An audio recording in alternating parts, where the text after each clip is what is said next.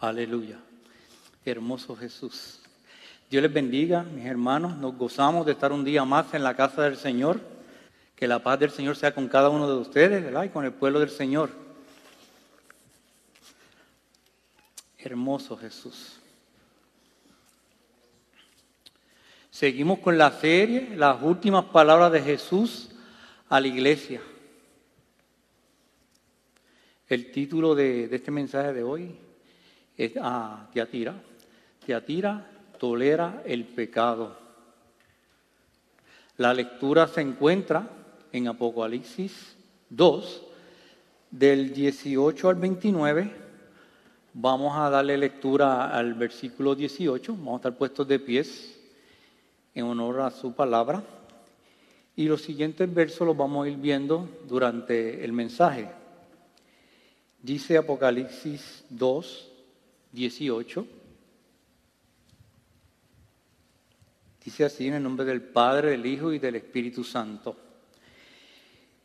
Y escribe al ángel de la iglesia de Tiatira, el Hijo de Dios, el que tiene ojos como llama de fuego y pies semejante al bronce bruñido, dice esto. Oremos.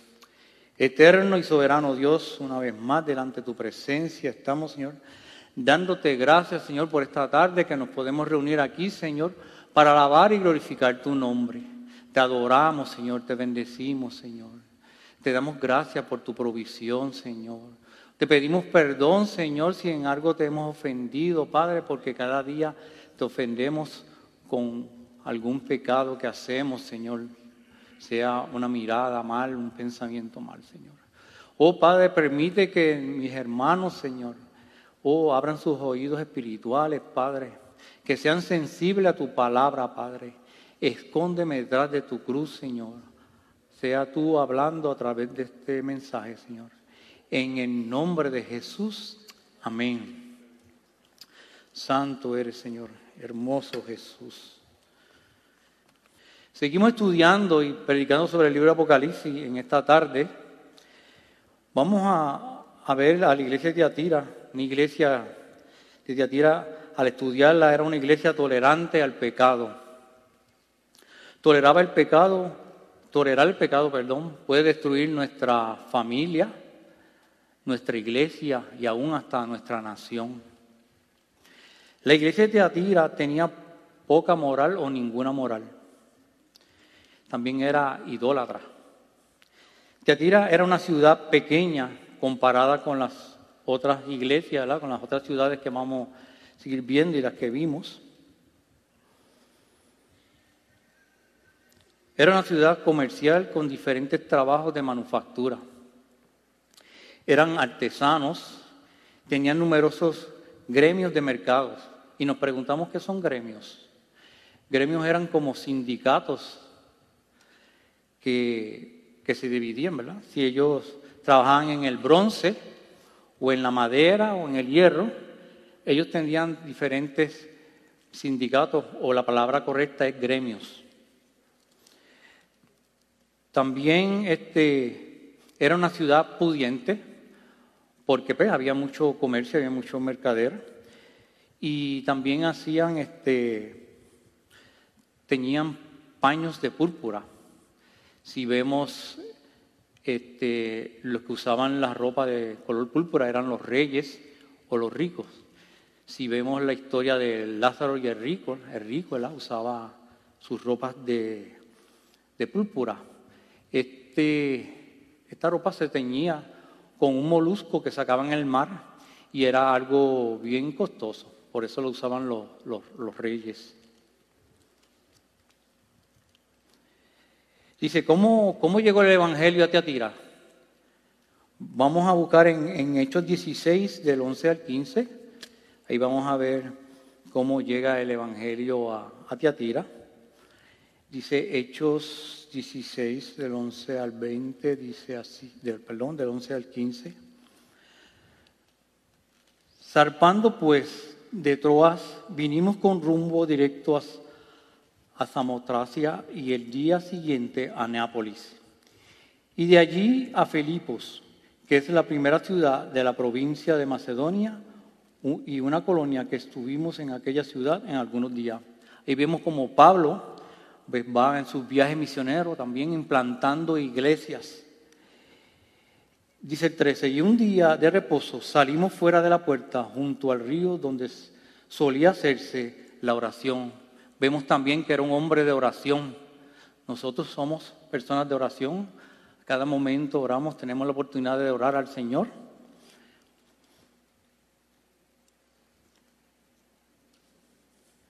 Dice, y, sentando, y, y sentándonos, hablamos a las mujeres que se habían reunido. Él aprovechó la oportunidad, ¿verdad?, de cuando estaban reunidas las personas, de llevar su mensaje, de llevar su palabra, lo que es una, una cita divina.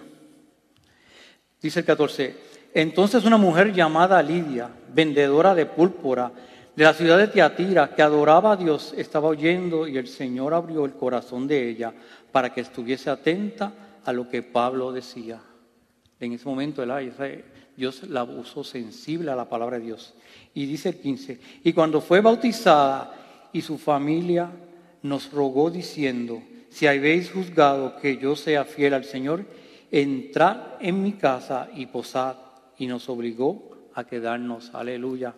Vemos cómo la persona, que cuando recibe a Cristo es agradecida con la persona que le habla de, de Cristo, es agradecida con la persona que le presenta el Evangelio.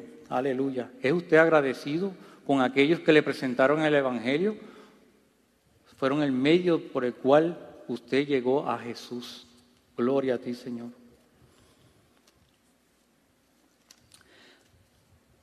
Esta mujer, Lidia, quien fue evangelizada por Pablo en uno de sus viajes, probablemente llevó el Evangelio a Teatira.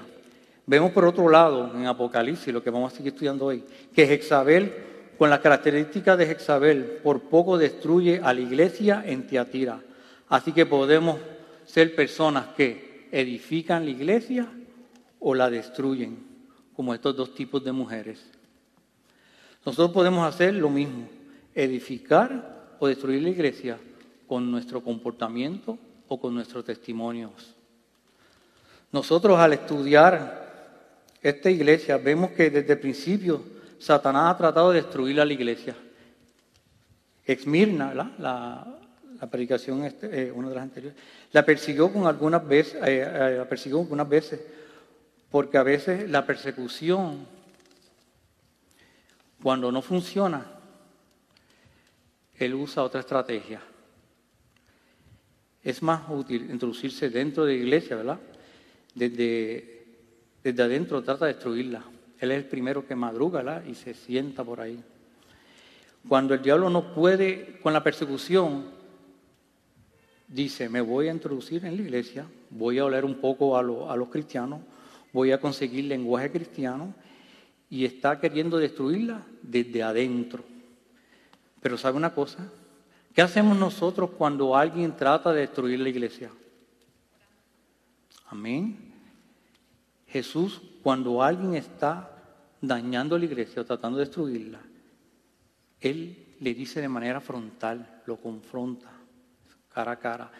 Y le llama al, pecado como tiene que llamarlo. No olvidemos que Jesús es todo amor, pero también es fuego consumidor y juez justo.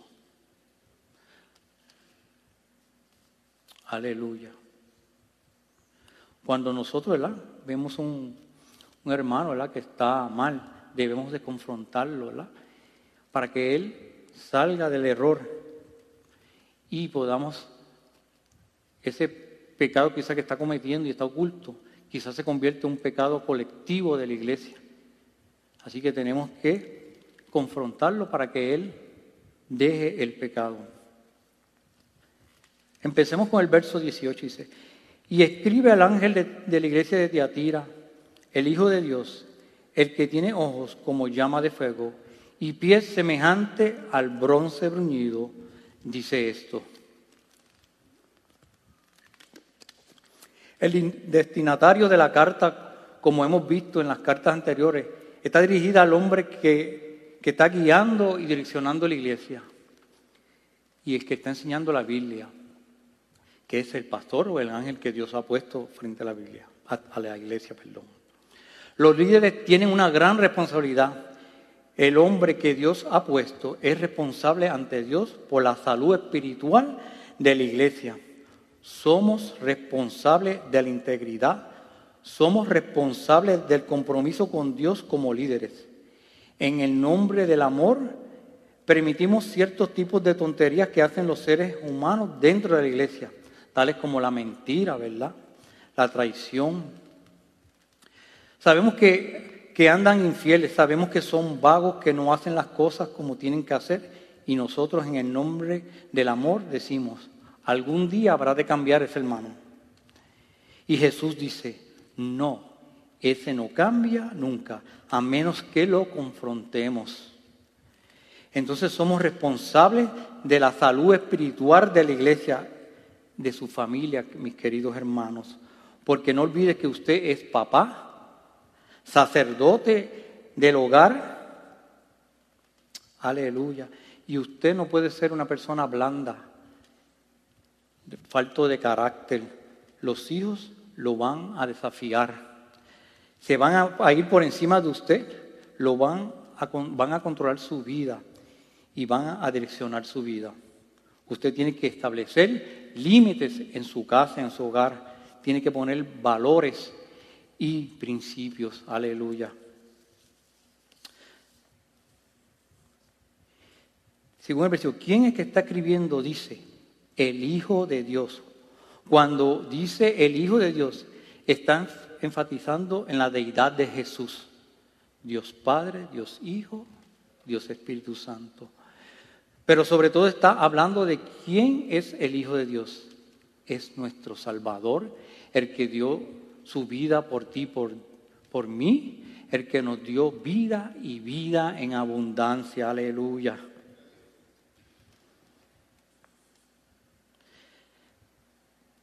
Después dice, que tiene ojos como llama de fuego, puede atravesar nuestra apariencia y puede atravesar la apariencia de cualquier persona o de cualquier iglesia. Veamos lo que dice Mateo 9:4. Y Jesús, conociendo sus pensamientos, dijo, ¿por qué pensáis mal en vuestros corazones? Esos son los ojos como llama de fuego. Penetra profundamente lo que hay en nuestro interior y nos dice, ¿por qué pensáis mal en vuestros corazones? Él solo, Él solo conoce nuestro pensamiento y, y las intenciones de esos pensamientos que tenemos. Aleluya. Somos un libro abierto delante de Dios, no nos podemos esconder. Tenga cuidado que usted pueda estar viviendo una doble vida.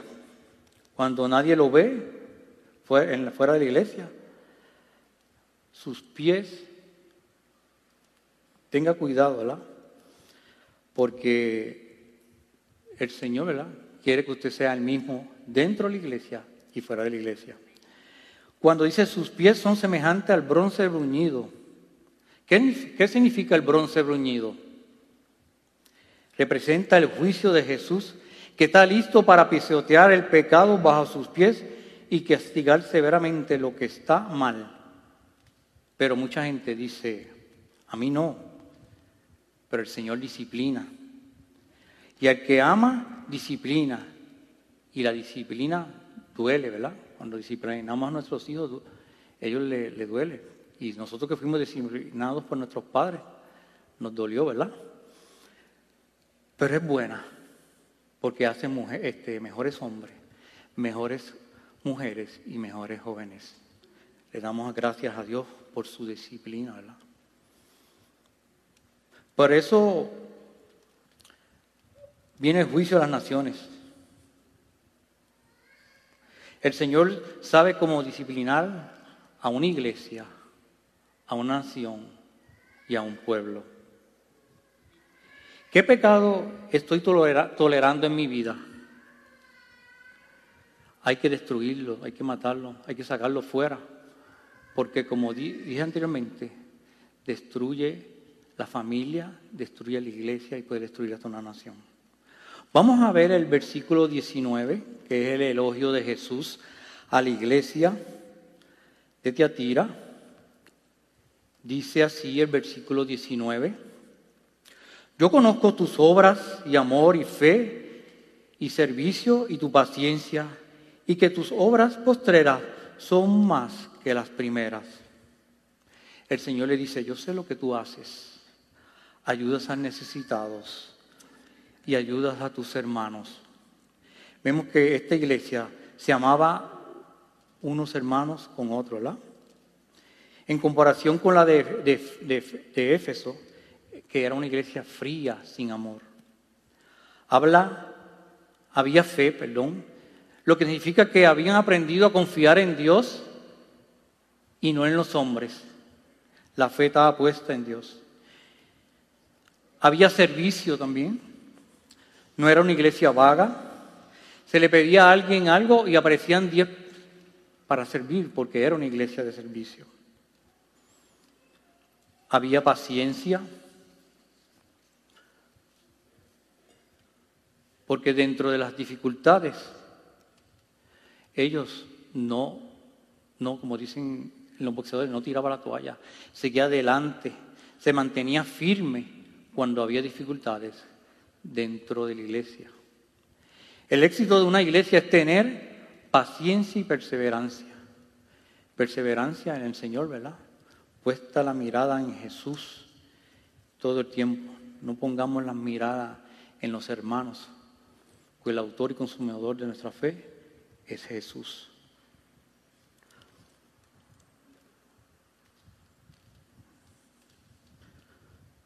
Habían empezado con pocos también, ¿verdad? Que dice, tus obras postreras son más que las primeras. Habían empezado con pocos, pero habían crecido. Es como Town Church. Había empezado con pocos y hemos crecido. Aleluya, gracias a Dios.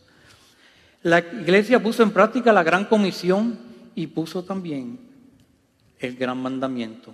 Se amaban unos a otros y también hacían discípulos. Veamos el versículo 20 y 21, que es la reprensión de Jesús a la iglesia de Tiatira.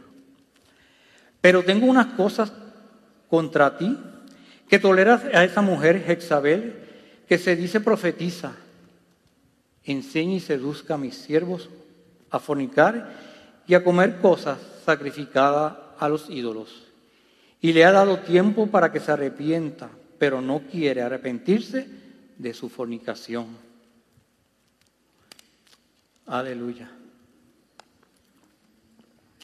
El nombre de Jezabel se utiliza aquí como simbolismo para designar a una falsa profetisa que condujo al pueblo de Dios a fornicar literalmente y espiritualmente. O sea que llevaba a, los hombres a fornicar en cuerpo, literalmente. Vemos, veamos quién era Jezabel. Y en el Antiguo eh, Testamento, en Primera de Reyes y Segunda, muestra la historia de Jezabel. No la vamos a leer, pero les voy a dar la asignación para que la lean en sus casas, para que se empapen de quién era Jezabel. Luego contar unos pequeños detalles de ella. Se trata de una reina de origen finicio que restableció el culto a los dioses semíticos de Baal y Astoret. Su reinado fue junto al rey Acab, rey de Israel, del reino del norte de Samaria. Fue cuando se dividió el reino de Israel, el reino en el norte que fue Samaria, el rey Acab. Fue una mujer ambiciosa, idólatra, que por sus malas creencias, por su influencia que tenía sobre el rey, fue introduciendo a Israel al culto de la oración a Baal y a Astoret. ¿Sabe lo que hacían ellos? Sacrificaban niños y jovencitas al dios Baal. ¿Qué hace el espíritu de Jezabel dentro de las iglesias? El espíritu de Jezabel intentará destruir a cualquier iglesia que tenga avivamiento o palabra de Dios revelada, las que buscan la unción fresca continua del Espíritu Santo, lleva a los hombres a fornicar, a la idolatría, manipula a los niños y usa como herramienta a los niños para manipulación y discordia en los hogares. El pecado de Tiatira era fornicación y adulterio. ¿Y cuál es la voluntad de Dios en nuestras vidas? Buscamos Primera de Tesalonicenses 4, de 3 al 5.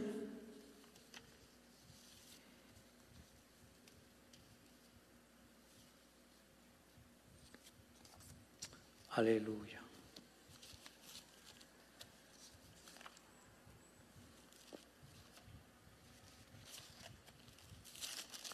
Hermoso Jesús.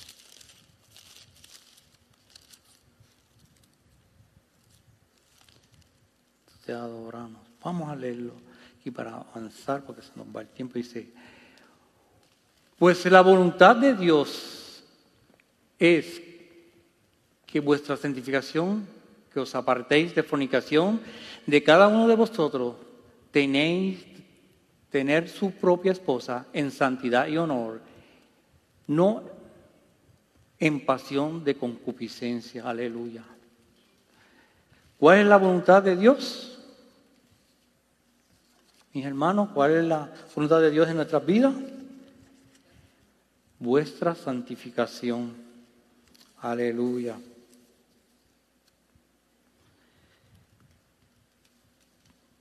Veamos el verso 20-22 que dice, He aquí que yo lo arrojo en cama y en gran tribulación a los que con ella adulteran, si no se arrepienten de las obras de ella, y sus hijos heriré de muerte, y todas las iglesias sabrán que yo soy el que escudriña la mente y el corazón, y os daré a cada uno según vuestras obras. Arrojarla en cama es el castigo del pecado que puede ser experimentado en el cuerpo físico y también en el espiritual, aún con el resultado de la muerte prematura. Si vemos eh, la historia de Jezabel, los, sus sirvientes, la reina, fue arrojada por la ventana, cayó abajo y los perros comieron su vientre y dejaron sus extremidades. Dios es conocido por sus justos juicios, los cuales ejecuta. Todas nuestras obras tienen consecuencias, buenas o malas en nuestras vidas. Por eso debemos preguntarnos, ¿estoy obrando bien? ¿Lo que hago le agrada a Dios? ¿Lo haría Jesús en mi lugar? Santo eres, Señor. Ayúdanos, Señor hacer lo que tú quieres que nosotros hagamos en nuestras vidas. Santifícanos, Señor, aleluya. Veamos en los versos 24 y 25. Dice, son palabras de ánimo para la iglesia de Teatira.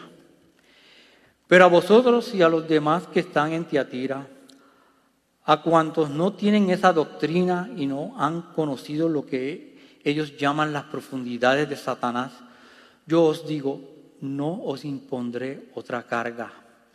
Pero lo que tenéis, retenerlo hasta que yo venga, aleluya. Pero a vosotros y a los demás que están en Teatira, cuantos no tienen esa doctrina y no han conocido lo que ellos llaman la profundidad de Satanás, yo os digo, os no os impondré otra carga. Gracias, mi Jesús. La profundidad de Satanás es una frase que condena a estas enseñanzas herejes y, y, es peligroso, ¿verdad? Rechazar el ministerio de Dios y recibir el ministerio de Satanás. Qué tierno Jesús con su fiel, ¿verdad? En esa palabra que él nos dice ahí. No pone nada sobre sus siervos, sino lo que es para bien. Gracias mi Jesús, ¿verdad? Porque Él pone sobre nosotros lo que es para bien, los que son perseverantes y victoriosos. Él pone todo para bien. Existe la promesa de una amplia recompensa, aleluya, para los creyentes que perseveran y son victoriosos en Cristo. El Señor alienta a los que se mantienen puros y sin mancha y que retengan el buen testimonio y la enseñanza. No hay otra carga que el Señor nos imponga, sino el mantenernos firmes en su enseñanza sin comprometerla.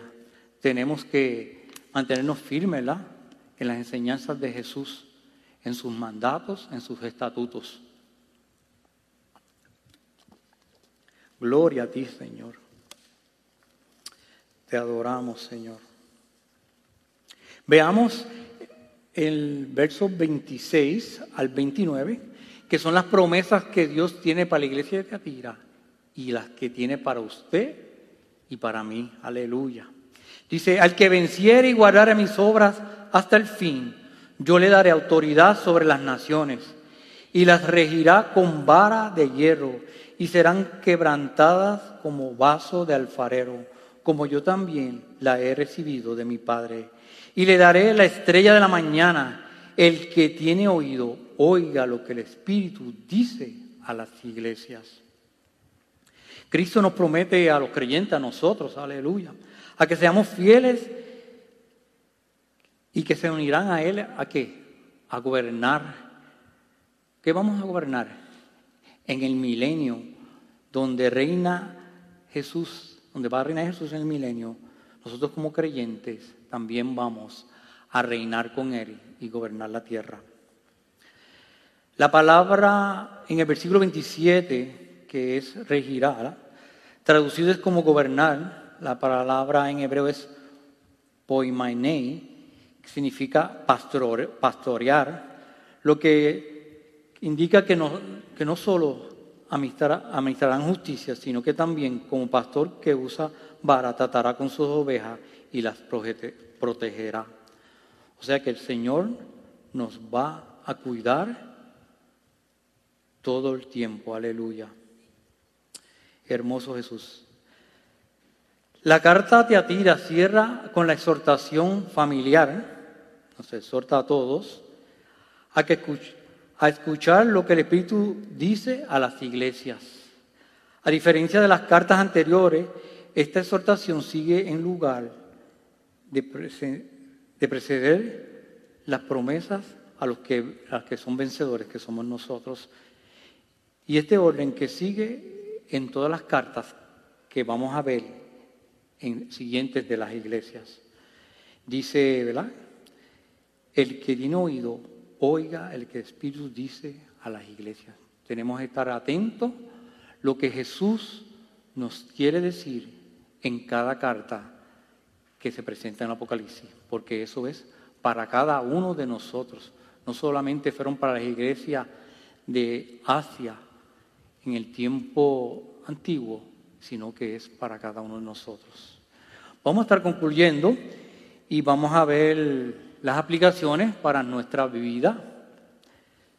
Comenzamos, dice, con nuestra actitud estamos edificando o destruyendo la iglesia, estamos siendo hijos de Dios o como Jezabel. O sea que nuestra actitud y nuestro testimonio debe ser de edificación.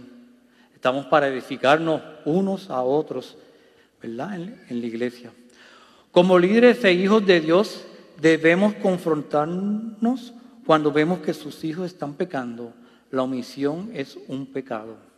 O sea que si vemos un hermano pecando, además de orar por él, debemos de confrontarlo. ¿Para qué? Para que él crezca, ¿verdad? Y desista de seguir pecando. Y como dice ahí, la omisión de pecado se vuelve un pecado colectivo de la iglesia.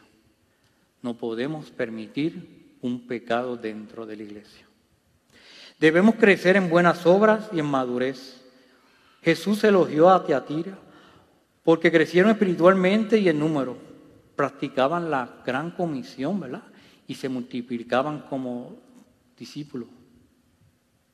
Aleluya. O sea que llevaban el mensaje donde tú estés en el trabajo, trate de presentar a Cristo a la vida que no lo conocen. Dice Colosenses 1.10, para que andéis como es digno del Señor, agradándole en todo, llevando fruto en toda buena obra, creciendo en el conocimiento de Dios. Dice ahí, llevando fruto en toda buena obra. Aleluya. Hermoso Jesús. Dice, busque la voluntad de Dios, la cual es que usted se santifique cada día, seamos más como Jesús. Debemos, ¿verdad? De cada día ser mejor. Si pequé ayer, ese pecado no lo debo volver a cometer. Pedirle perdón a Dios y borrarlo de mi vida. Debemos ser mejores cristianos cada día, ir creciendo en ese camino de santidad. Ese es el camino de santidad. Ir cada día acercándonos más a Jesús, ir apareciéndonos más a Jesús. Hay consecuencia para quienes persisten en el pecado.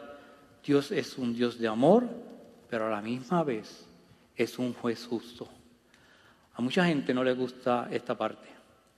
Solo quieren oír el amor de Dios. Pero cuando Dios es justo, su justicia cae sobre nosotros, no nos gusta.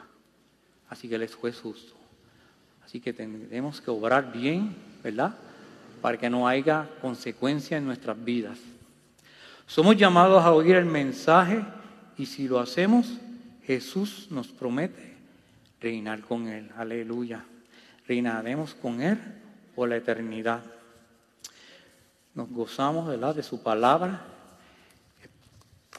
Esperamos, mis hermanos, que ustedes las hayan hecho suya y las pongamos por práctica. Dios les bendiga y hasta aquí mi parte. Adelante en el Señor y nuestro pastor Marcelo con ustedes. Gloria a Dios.